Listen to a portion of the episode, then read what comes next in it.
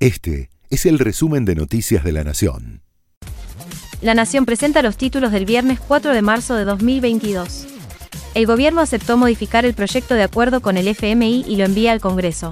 La oposición rechazaba votar en un mismo artículo, junto a la autorización del entendimiento, los anexos con las medidas que deberá tomar el oficialismo para cumplir las metas del fondo.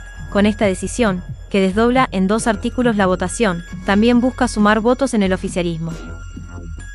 El presidente Alberto Fernández mandó un mensaje interno a la Cámpora al compartir, en Twitter, declaraciones del diputado Leandro Santoro sobre las tensiones que genera el acuerdo con el Fondo Monetario Internacional.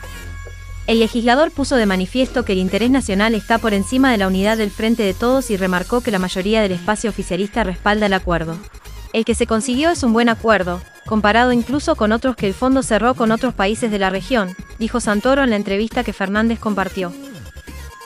Lograron controlar el incendio en la planta nuclear ucraniana Zaporizhia, la más grande de Europa, luego de que fuera atacada por fuerzas militares rusas.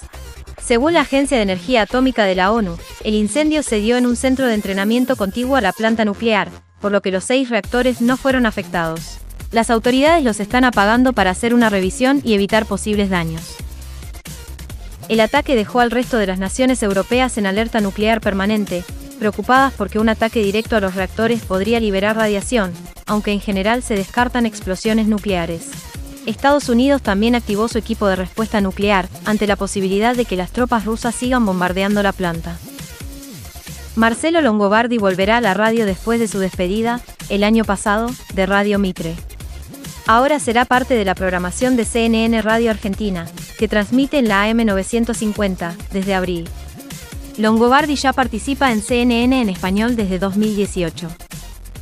Este fue el resumen de Noticias de la Nación.